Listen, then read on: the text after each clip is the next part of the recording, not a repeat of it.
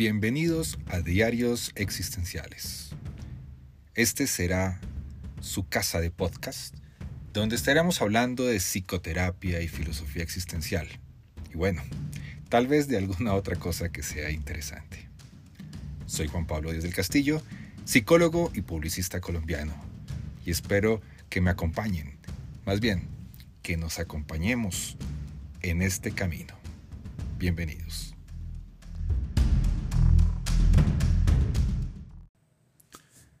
Hola, bienvenidos a un nuevo episodio de los Diarios Existenciales. Hoy vamos a trabajar en la segunda temporada, que ya tenemos un primer episodio, que era cuando hablamos de Star Wars y las emociones. Y en esta oportunidad vamos a trabajar sobre una película que se llama Belleza Inesperada. En España fue titulada como Belleza Oculta y es del director David Frankel.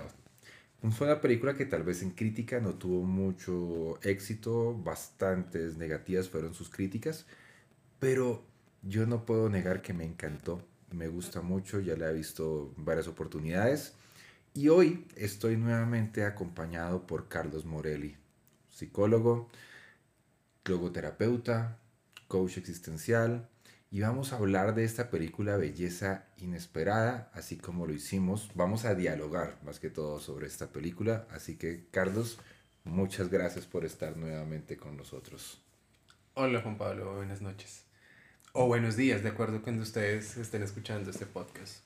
Exactamente, porque no sabemos en qué momento los van a estar oyendo.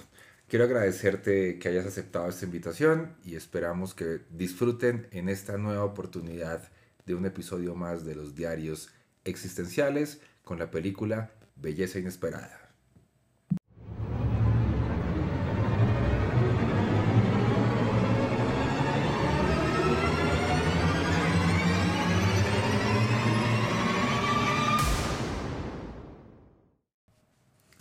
Alerta de spoilers. Si no han visto la película, no la vean todavía o tal vez no sea bueno que puedan oír este podcast.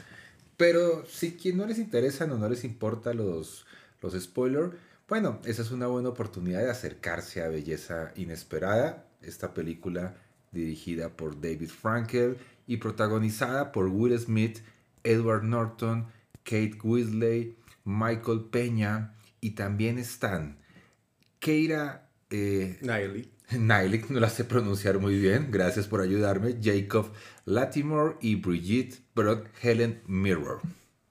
Que esta última es una de mis favoritas en especial. Eh, esta película es bien interesante. Algunos eh, la llamaron, como tú mencionabas al inicio, belleza inesperada o belleza oculta, oculta. en España. Y, pero me gusta su nombre también en inglés, que es eh, Collateral Beauty y creo que es interesante porque el mismo título de entrada nos va diciendo todo un mensaje ahí bien interesante sobre lo que nos plantea en, en el centro de la película. Sabes que yo no me había dado cuenta del nombre en inglés. ¿Por qué te llama la atención el nombre de belleza colateral o cómo es que es el nombre? Sí, Collateral Beauty. Porque es muy parecido a algo que se llama efecto colateral. Usualmente el efecto colateral es aquello que no vemos en un impacto que está usualmente asignado a algo grave o algo peligroso. No sé, una guerra, un accidente y los daños colaterales en especial aparecen ahí. Siempre hablamos de eso, de los daños directos, pero los colaterales pocas veces los vemos o pocas veces los mencionamos. Y creo que con belleza, eh, Collateral Beauty hace un poco ese acercamiento a, tal vez las cosas positivas también tienen unos efectos colaterales. Ahí lo que me estás planteando, pues me llama mucho la atención porque el concepto ya sea belleza colateral o daño colateral o efectos secundarios, podemos hablar también de ellos. O amor colateral. O amor colateral, bueno, después me explicas ese. Eh, en esos, en el de, por lo menos en el de eh, daños colaterales o efectos secundarios, estamos acostumbrados a hablar de otras cosas, a hablar como de medicaciones, a hablar como de eh, política, una cantidad de cuestiones de ese tipo, y normalmente como que lo vemos mucho más hacia algo negativo, ¿no? Pero ahora que haces referencia a ello, también las cosas, digamos, bonitas, buenas, no sé cómo llamarlas en este momento, también tienen efectos colaterales, ¿no? Y, e interesante esa reflexión que haces. De hecho, hay un apartado de la película que es bien interesante y precisamente el efecto colateral está muy bien representado en los juegos de fichas. A lo largo de la, de la película hay un, imágenes muy interesantes y potentes visualmente hablando respecto a eso, como los juegos de fichas, estos que vemos que son tan magníficos en los videos de TikTok o en los videos de Instagram o en videos de, de Facebook, donde colocas varias fichas seguidas y al empujar uno pues se hace una caída consecuente. Es como el juego con el dominó, pero obviamente a un nivel superior de, de diseño de, de este juego. Y precisamente eso es un muy buen, una muy buena metáfora de, del, del, del collateral beauty y es dentro del caos puede también haber belleza. Ahí, para que la gente, los que no la han visto, los que la, la vieron hace un tiempo, recuerden que el protagonista Howard, o sea, que es Will Smith, tiene una costumbre de armar figuras muy grandes con figuras de dominó y las toca uno y empiezan a caerse una tras otra para que recuerden esa imagen y esa es la metáfora precisamente de la belleza colateral o la belleza inesperada que pueden ver acá. Bueno, ¿Te parece, Carlos, si hablamos un poco de qué se trata la película Belleza Inesperada? Recuerden, alerta de spoilers. Bueno, vamos a hacerlo concreto, lo más rápido. Esta película, que es del 2016, que es del director David Frankel, está protagonizada por Will Smith y por otro grupo de estrellas muy famosos, entre ellos eh, la protagonista de Titanic, eh, tenemos también a, a Helen Mirren, tenemos a Edward Norton, y bueno, pues Kate Winslet, pues por Titanic, todos la recordamos. Esta película es muy sencilla dentro de su línea argumental, pero es muy poderoso. A veces menos es más. Esta es la historia de un eh, importante publicista, el cual pierde a su hija y comienza a tener unos comportamientos bastante particulares al punto de poner en alerta a sus socios. Sus socios deciden contratar a una investigadora privada, la cual observa qué está haciendo él durante los tiempos en que no está en la oficina y construyendo fichas que pueden durar unos circuitos de fichas de aproximadamente cinco meses. Ya se imaginarán el tamaño. Bueno, para quienes no lo han visto. Cuando la investigadora, investigadora descubre qué está haciendo, descubre que ha escrito cartas. En ellas tres cartas a tres personajes. Se lo menciona a sus socios y los socios deciden a través de un casual accidente cometer una locura en pro de salvar la empresa. Descubren que una de las chicas asistentes a un casting para un producto es una excelente actriz y uno de los socios decide ir a donde está ella. Ella va a un ensayo y allí se encuentra con tres personajes. Un adolescente, eh, Helen Mirror, que es una mujer ya bastante adulta y tenemos también a la bella protagonista que en este caso viene siendo Keira Knightley. Allí descubre que ellos tres están montando una obra, una obra bastante interesante y en paralelo a eso también descubre que podría generarse una gran estrategia para poder acercarse a su socio. Dos. Contrata a estos tres actores que ya les dijeron. Ellos, ellas o ellos se llaman Amy, Rafi y Brigitte. Son tres actores que están montando una obra, que creen que no tienen presupuesto. Whit, que es Edward Norton, les ofrece financiarlo, pero después les dice, oiga, los contratamos para un negocio para que nos ayuden con nuestro socio y les pide que cada uno de ellos interprete a uno de esos personajes a quienes van dirigidas esas cartas que está escribiendo precisamente Howard. A la muerte, que va a ser interpretada por Helen Mirror, el tiempo, que será interpretado por un adolescente que es eh, Rafi, que es Jacob Latimore, y finalmente el amor es interpretado por Amy, que es Keira Knightley. Nile, no ha podido pronunciar el apellido, afortunadamente tengo quien me salve. Entonces los contrata y la idea es que tengan una conversación con Howard e imagínense cómo poder generar la sensación de que es la única persona que los ve. Entonces obviamente hay gente alrededor que va a ayudar a que él piense que nadie más los está viendo y les generan conversaciones basadas precisamente en esas tres cartas.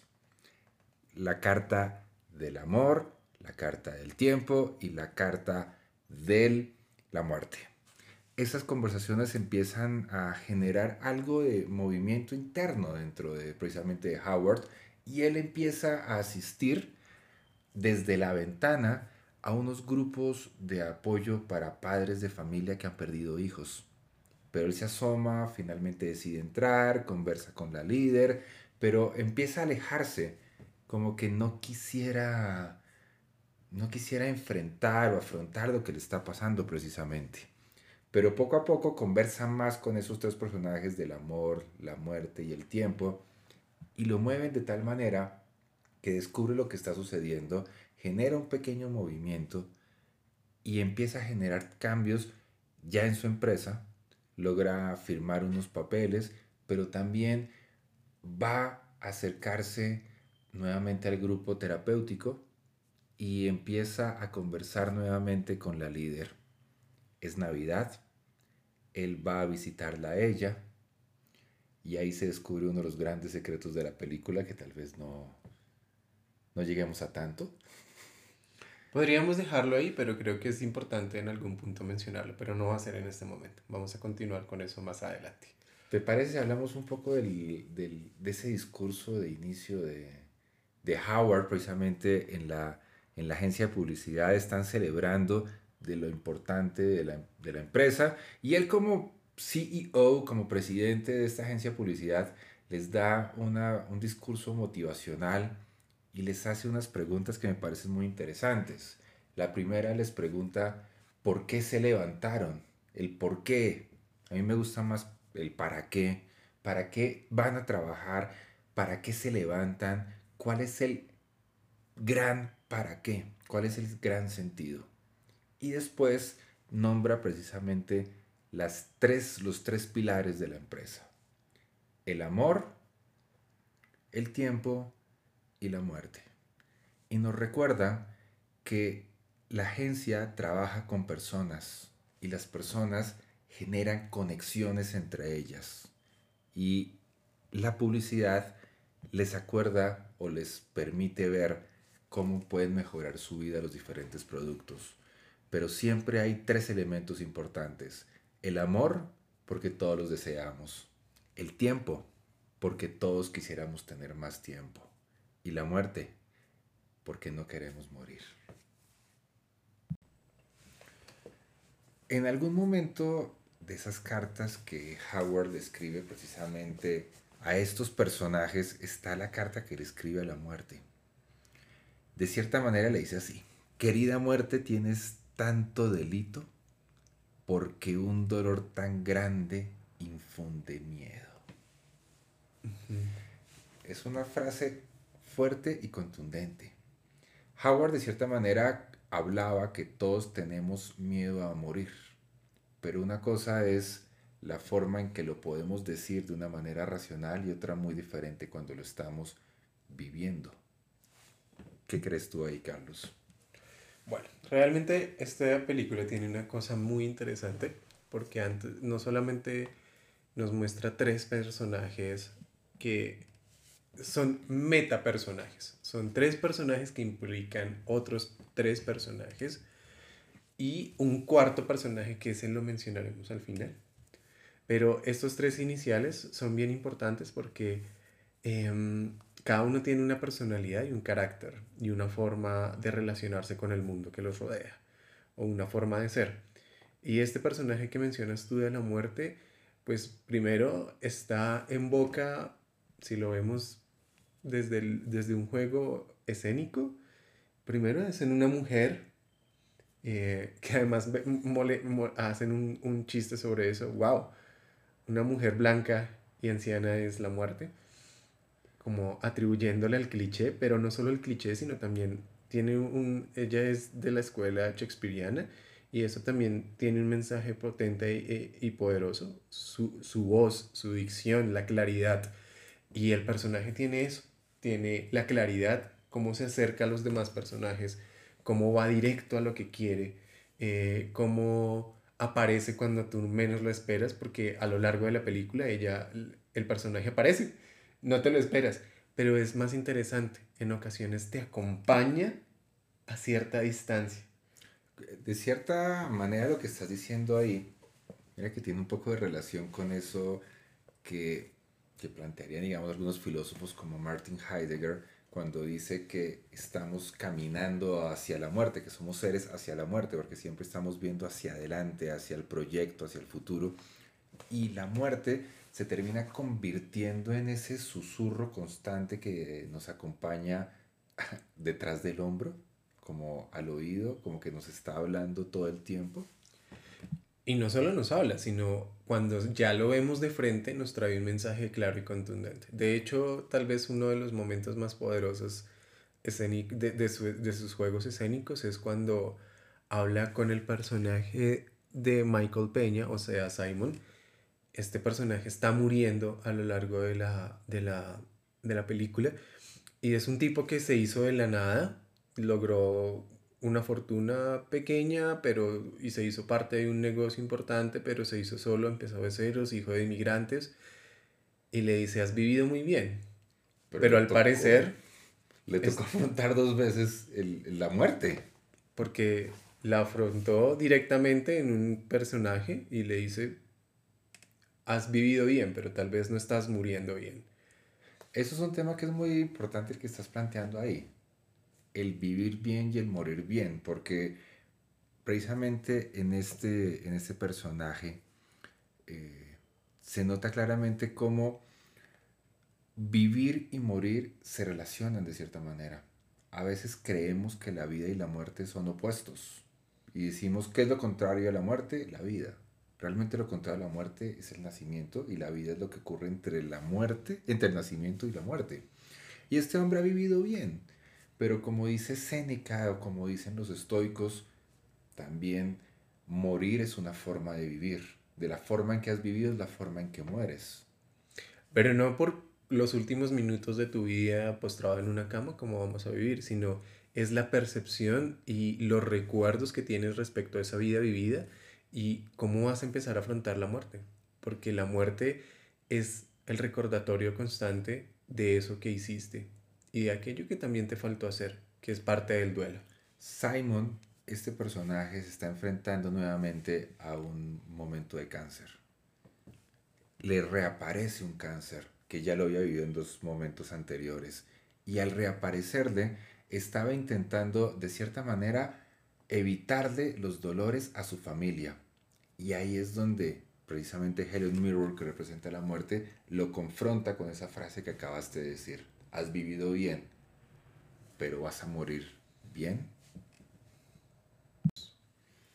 Algo interesante con respecto a la muerte y viéndolo desde la, desde la perspectiva, yo creo un poco Heidegger y también acercarnos un poco a las ideas de Frankel, nosotros estamos siempre caminando hacia la muerte, estamos seres para la muerte, nos dice Heidegger.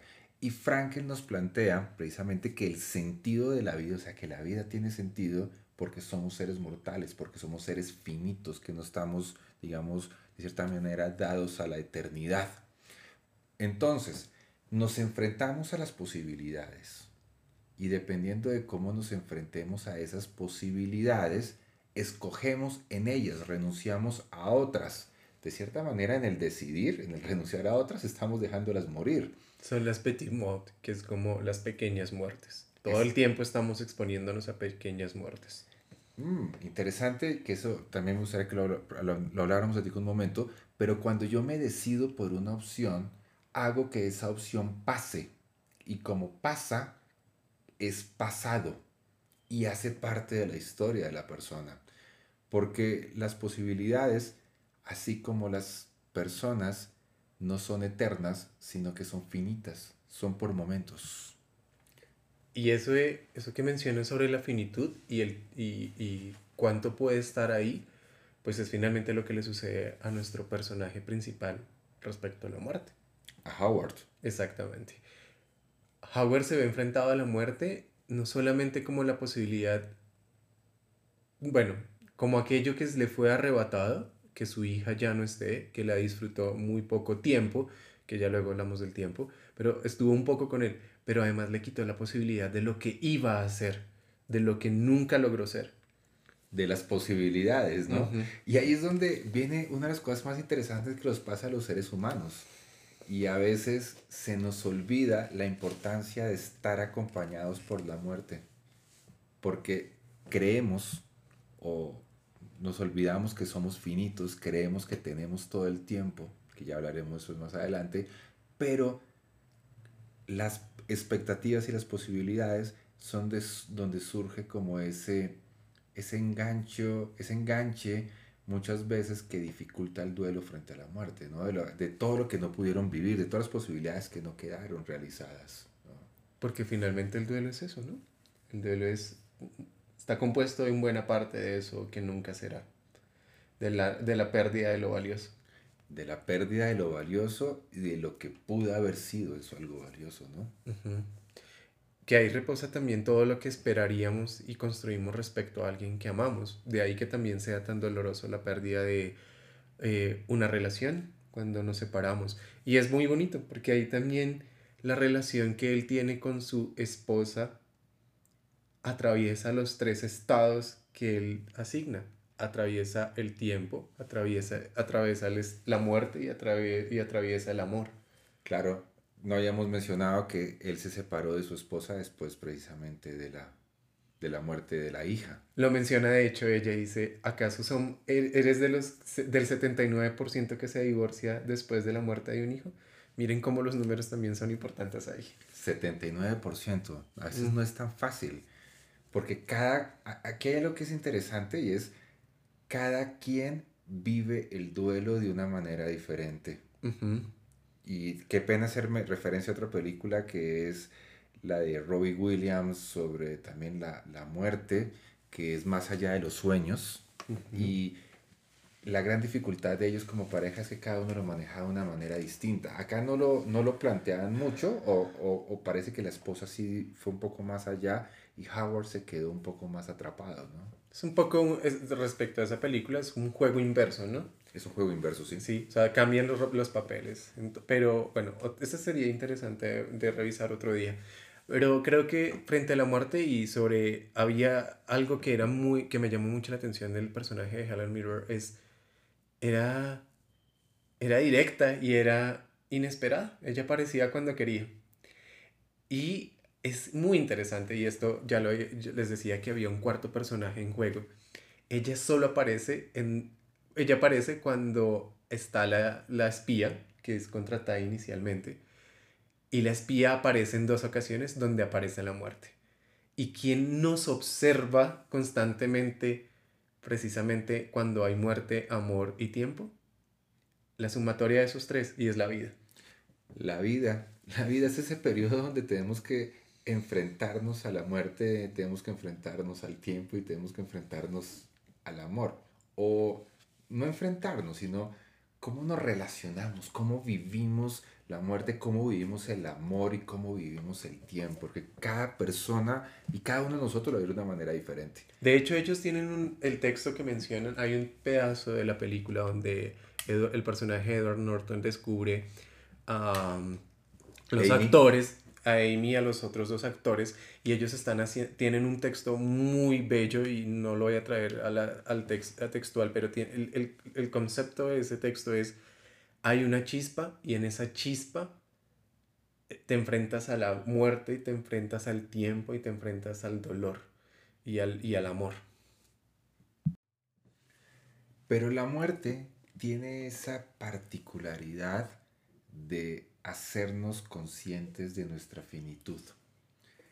Jorge Luis Borges decía en un texto, en este momento no recuerdo el nombre, decía algo así como, no puede haber algo más terrible para un ser humano que enterarse de su propia mortalidad, pero aún podría haber algo más terrible, enterarse de que va a ser eterno, inmortal.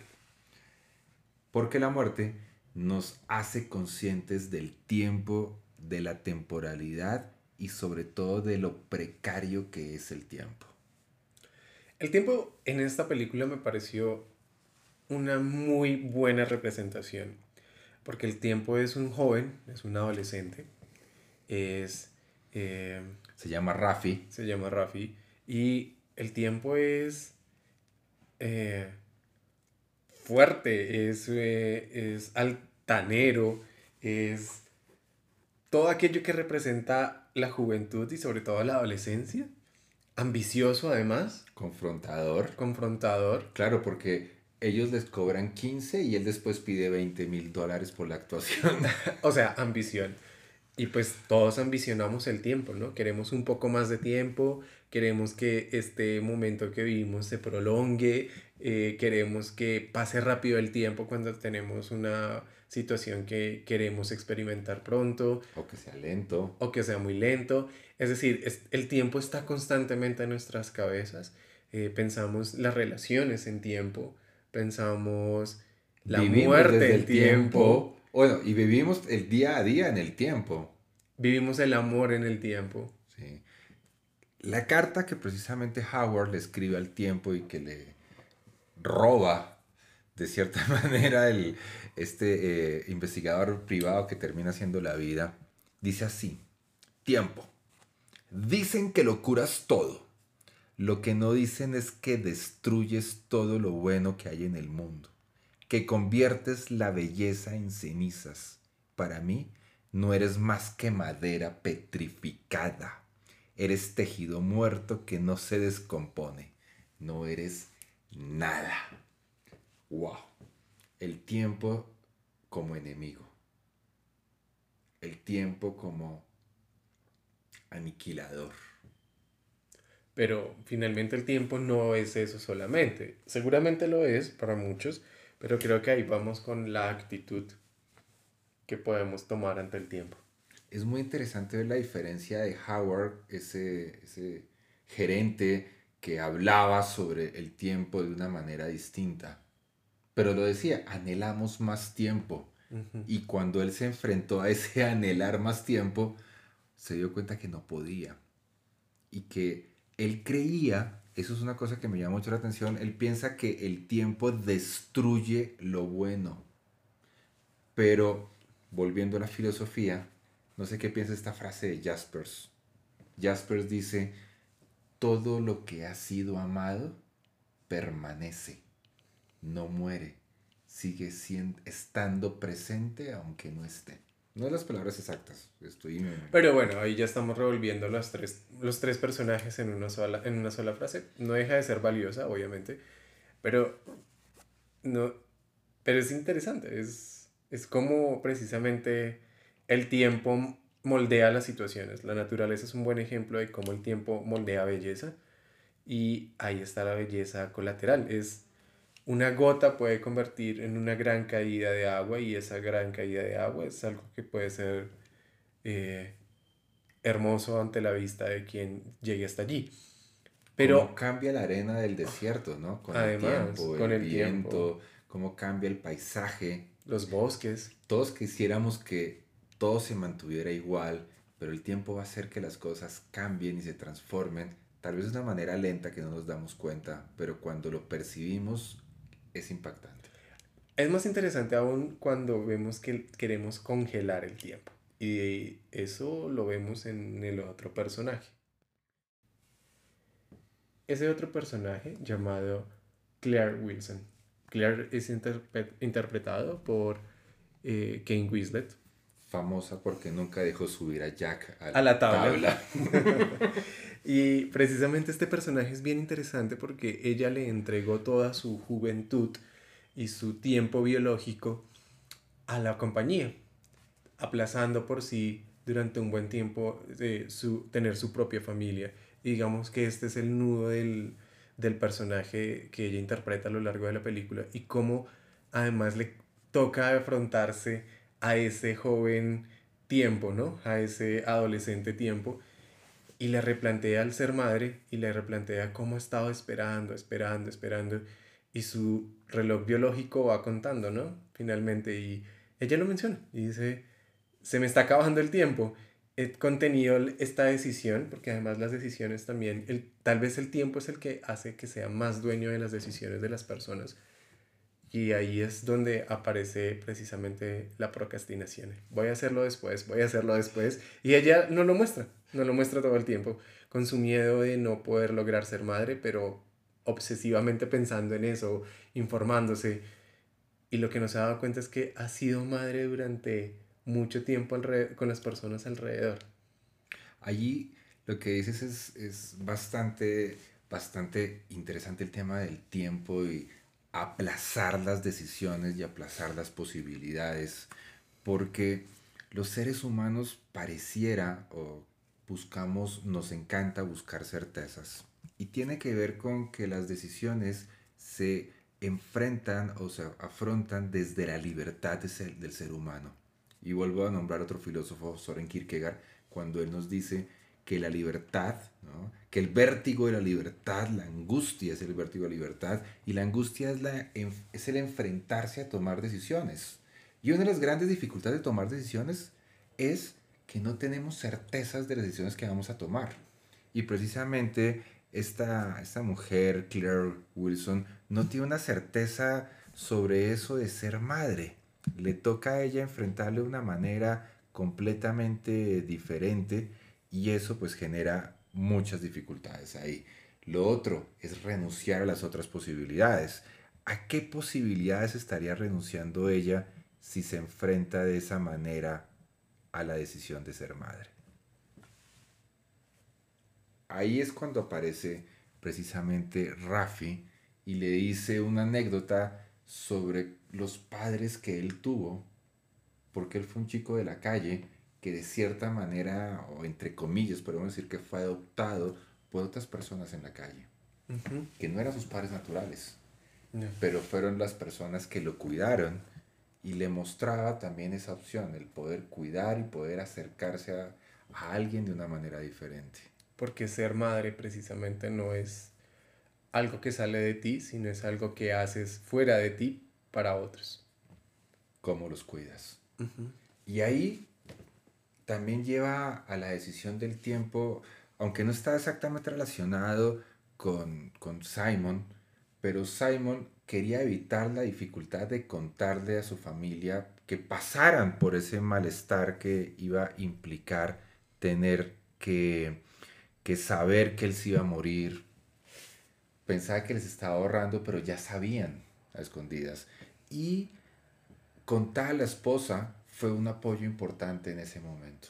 De alguna manera él era un ladrón de tiempo, ¿no? Les estaba quitando el tiempo de afrontarse ante una situación compleja, que también tiene, eso es un tema del duelo que hay que observar y es, el duelo implica aceptar el tiempo y es saber que hay un tiempo en el cual estarás mal, un tiempo en el que te tienes que preparar para perder a alguien, aquellas personas que tienen una enfermedad terminal y que sabemos que ya no nos acompañarán, tienes que prepararte para saber que tienes que acompañar en ese tiempo. Esa preparación muchas veces es más racional que afectiva, pero es importante irse preparando. Y yo creo que no podemos negarles a esas personas esa posibilidad, que es lo que muestra un poco eh, precisamente Helen Mirror, la muerte, cuando conversa con Simon, que no puede quitarles un tiempo que es valioso. Porque además ese tiempo es, a la final, será lo que permita aceptar. Exactamente. Y eso me lleva a otra película que tenemos que trabajar, mm. A Single Man. De una, cómo decidir la relación con la muerte cambia la forma de vivirla. Si Simon le niega a la familia, ¿qué hubiera pasado? No sabemos. Pero ambos sabemos que, la, que, que, los procesos terapéuticos nos muestran que esas muertes repentinas y, o inesperadas nos, nos llenan de dudas y las dudas nos llevan a esas pesadillas del día a día, esas pesadillas diurnas en donde no sabemos cómo afrontar la muerte. Nos ponen otra distancia con la muerte. Y para cerrar este pequeño tema de Simon, lo que dijiste es un momento es importante, quitarles esa posibilidad a la familia de cómo van a afrontar ese tiempo. algo que resulta muy interesante de esta película y como decidimos en este momento para este podcast eh, desarrollar el acercamiento hacia los personajes es que hablamos de la muerte, hablamos de cómo la muerte eh, nos eh, abre la posibilidad de tomar decisiones y cómo el tiempo reafirma que hay que tomar esas decisiones y llevarlas a cabo. Y una de las apuestas más importantes es que si sumamos esas dos, las decisiones, pensamos en los otros, pensamos en, los, en, nosotros y en, los, y en los demás, eso se va a terminar convirtiendo en algo que es mucho más poderoso y que simbólicamente es más presente en nuestras culturas y es el amor. Acuérdate que Howard al principio hablaba que estamos trabajando con personas, que lo que es la vida es personas y como hay personas hay relación, hay conexión. Nos conectamos con la gente, sentimos y ahí precisamente surge el amor. El amor surge de la posibilidad de conectarte, de relacionarte. Hay muchas definiciones sobre el amor, pero siempre está en la relación, en ese espacio que hay entre nosotros ahí es donde surge el amor. O sea, la conexión va a permitir que en ese espacio exista esa conexión y aquí aparezca el amor. Y el personaje del amor precisamente es tal vez el, es el más emocional, porque precisamente el tiempo es, es ajeno, es indomable, no, no, no, es, es como un, un, un puerco espín, ¿no? Un poco como me veo bonito, quiero tenerte cerca, pero si te acercas te chuzo. La muerte es dura, es concreta, es... Es que se me olvida esta palabra cuando tú eres alguien eh, como, como directo y que es... Y, y, llega así, es... Repentino. Sí, es repentino. Sorpresivo. Sorpresivo. O inesperado. Inesperado completamente. Sí, pero el amor resulta ser la combinación de todo eso y además aparece eh, en papel de alguien físicamente bella y eso también es el amor, es cómo se acerca el amor por los ojos y posteriormente se va involucrando y va creciendo y va enredándose que ahí empieza a afectar un poco a, los dos personajes relacionados con el amor. Por un lado tenemos a Howard, pues como el amor ya no está y está peleado con el amor él ya no cree en el amor. Y no solamente porque le quitaron algo valioso como su hija, sino porque le tocó distanciar al amor de su vida, que es su esposa.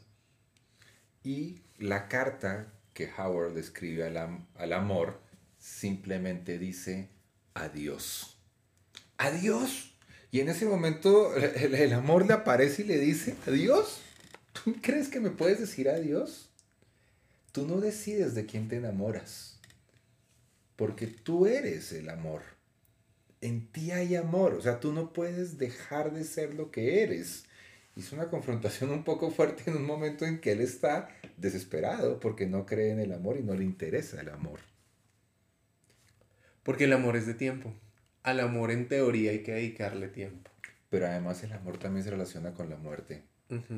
No estoy muy, muy seguro si era Gabriel Marcel el que decía, o de otro lado salió, así que discúlpenme si me equivoco, pero amor quiere decir sin muerte. Es decir, el amor va a hacer que tú no mueras para mí, que tú seas eterno, aunque no estés presente físicamente, vas a seguir estando en mí, porque cambiaste, me transformaste y me seguirás acompañando que es finalmente lo que sucede con la esposa del protagonista. Lo sigue acompañando a la distancia. De hecho, tienen una carta muy linda y es una carta que menciona que deciden tomarse un tiempo no porque no se amen, sino simplemente porque necesitan encontrar sus propios caminos. Y cada uno lo logra en tiempos diferentes, pero lo logran. Y precisamente es la esposa quien nos va acercando al gran, a la gran explicación del, del título de la película y es ella logra ver que en esa sala de, espera donde pronto va a morir su hija, la muerte también puede abrirte los ojos y generar un espacio de observación y descubrir la belleza colateral. Pero no pasemos por alto al otro personaje que está atado al, al amor, que es el personaje de Edward Norton. Edward Norton, que se llama precisamente Wit, acaba de divorciarse hace poco tiempo por un tema de infidelidad y tiene una hija adolescente que no quiere ni verlo. Es más, le dice que lo odia, que no quiere volver a saber nada más de él porque eres el culpable de que la mamá esté triste. Y hay una escena donde nuevamente se encuentran Witt y Howard ya después de que empieza, digamos, nuevamente a moverse eh, precisamente Howard. Me gustaría hablar un poco de eso después más adelante, es la rabia como lo mueve. Él le dice a, a Witt, Edward Norton, le dice, estoy decepcionado de ti. No por lo que hiciste, no. Estoy decepcionado de ti porque te has olvidado de que tú eres su padre Tú no tienes que pedirle permiso para ser padre. Y ahí él decide hacer un cambio e ir a hablar con ella. Pero antes también tuvieron una conversación con Amy que hace del amor. Y le pregunta precisamente sobre su hija. Y le dice que cuando nació, cuando la tuvo en sus brazos por primera vez, él se convirtió y se transformó en amor. Era amor puro. En amor puro. Ese amor que es de lo más lindo que hay. Y de esa manera se acerca nuevamente a la hija, la hija un poco regañadientes, le dice, ¿me vas a empezar a acosar? Y le dice, sí, porque soy tu padre. Voy a estar mañana también esperándote aquí en el colegio para conversar contigo. Y la niña se va toda digna. ¿Te acuerdas? Pero le dice, claramente. Mañana salgo, al mediodía. Mañana salgo al mediodía. O sea, estaba esperando un papá. Estaba esperando ese amor. Porque pareciera que queremos algo de ese amor. Porque al final, ella menciona algo importante y es. Es que cuando. Mamá, mamá dice que cuando tú hablas de la palabra amor, le quitas valor. Y él le responde: Cuando hablo de amor hacia ti, es auténtico. Y parte de las conversaciones entre el personaje de Keira Knightley y Edward Norton precisamente tienen que ver en cómo, cómo, cómo, el amor muchas veces no es lo que parece. No es la atracción física, no es eh, la intención monetaria, no es esa sensación de querer enamorarse o simplemente sentir compañía, no, es el amor es cuando acompañas. De hecho, él tiene un momento muy importante que es otra forma de expresión de amor y es el cuidar. Cuando él, tiene una mamá y todo apunta a que la mamá tiene una enfermedad de, deterioro cognitivo, tal vez sea Alzheimer, y él simplemente le dice, sí, sí, ok, hacemos eso mañana y aquí estoy para ti. Y creo que esa es otra expresión de amor, es el estar, porque para su hija también era estar. Exacto. Ahí, mira, Víctor Frankel, si hablamos, seguimos hablando un poco de esa parte teórica, Víctor Frankel solía decir que el amor es la, o sea, no es un sentimiento, sino es una actitud frente a la vida. El amor está entre nosotros, que es la posibilidad. Me dicho, no es ver la posibilidad, sino es yo poder ver a la otra persona como posibilidad. Es la nostridad es la nostridad precisamente, es el nosotros. Y de ahí es, es, es, el podcast, porque precisamente en este momento tú y yo estamos hablando de un tema y estamos construyendo un algo. Eh, es cuando tú invitas a alguien a que se tomen un café o que yo invite a alguien a tomarse un café y hablar sobre eso que nos construye y es, es eso, lo que se genera entre tú y yo es esa nostridad.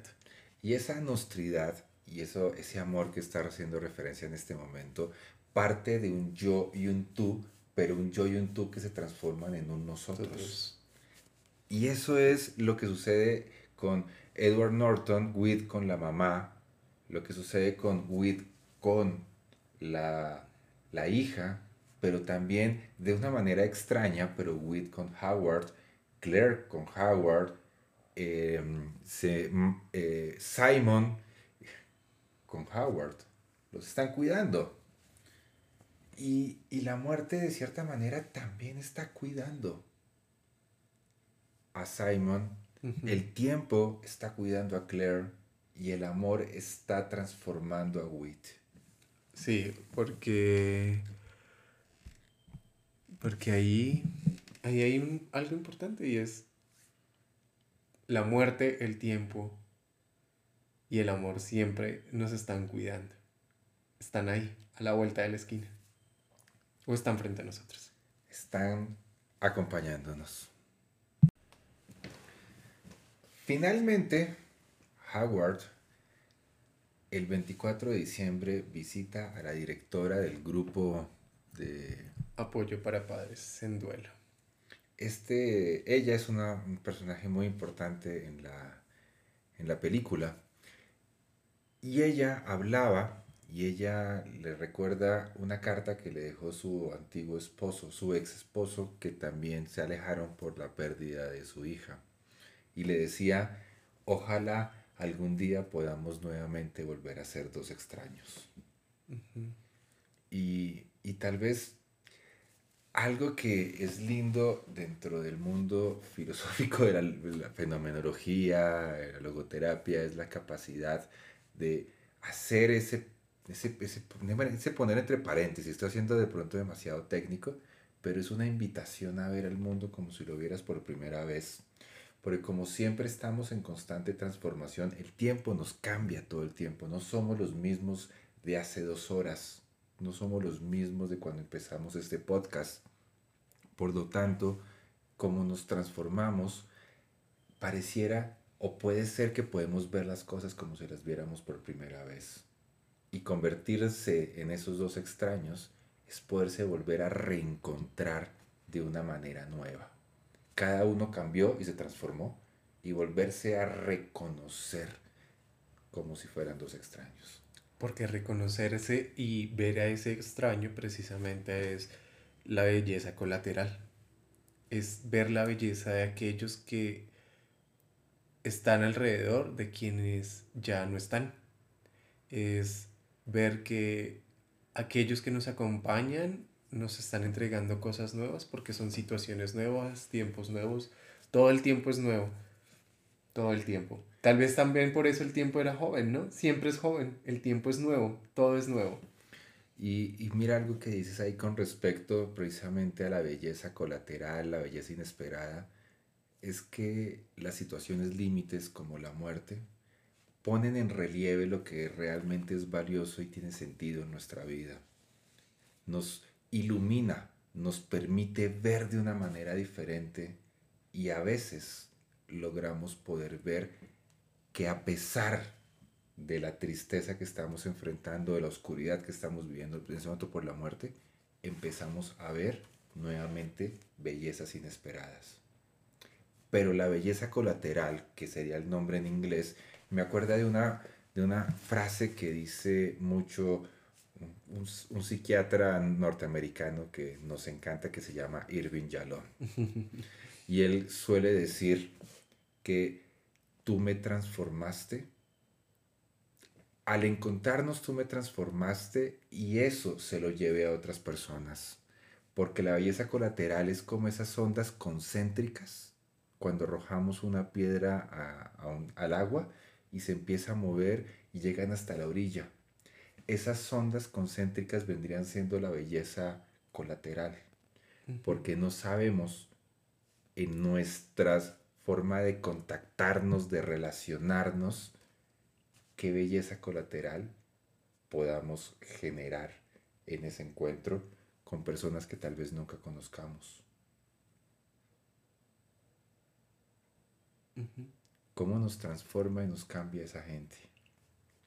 A veces, tal vez un libro inesperado pueda propiciar un encuentro.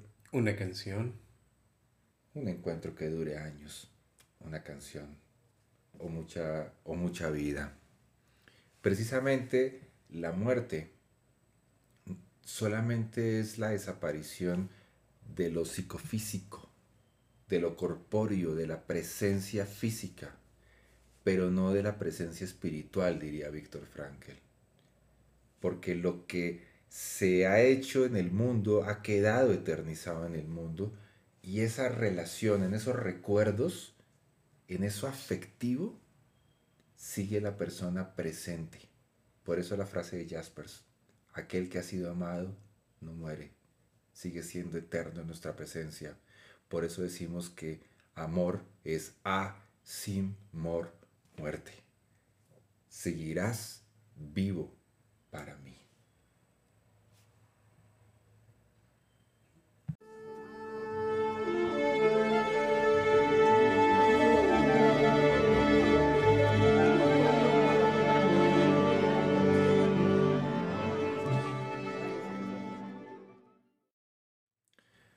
Bueno, este fue un diálogo improvisado con Carlos, hablando de una película que es belleza inesperada, belleza colateral, como quieran llamarla, belleza oculta también. Y es una oportunidad de podernos acercar a algo que, es, que nos da sentido en la vida, como es el cine. El, el mundo nos regala algo como el cine y podemos encontrar sentido en el cine, podemos hacer comprensiones filosóficas, psicológicas, de muchas formas y poder hacer algo con ello a través de estos podcasts. Así que Carlos, te agradezco por la oportunidad de estar en los diarios existenciales. A ti muchas gracias. Y todo lo llega a su final, como ya vimos en todo el podcast.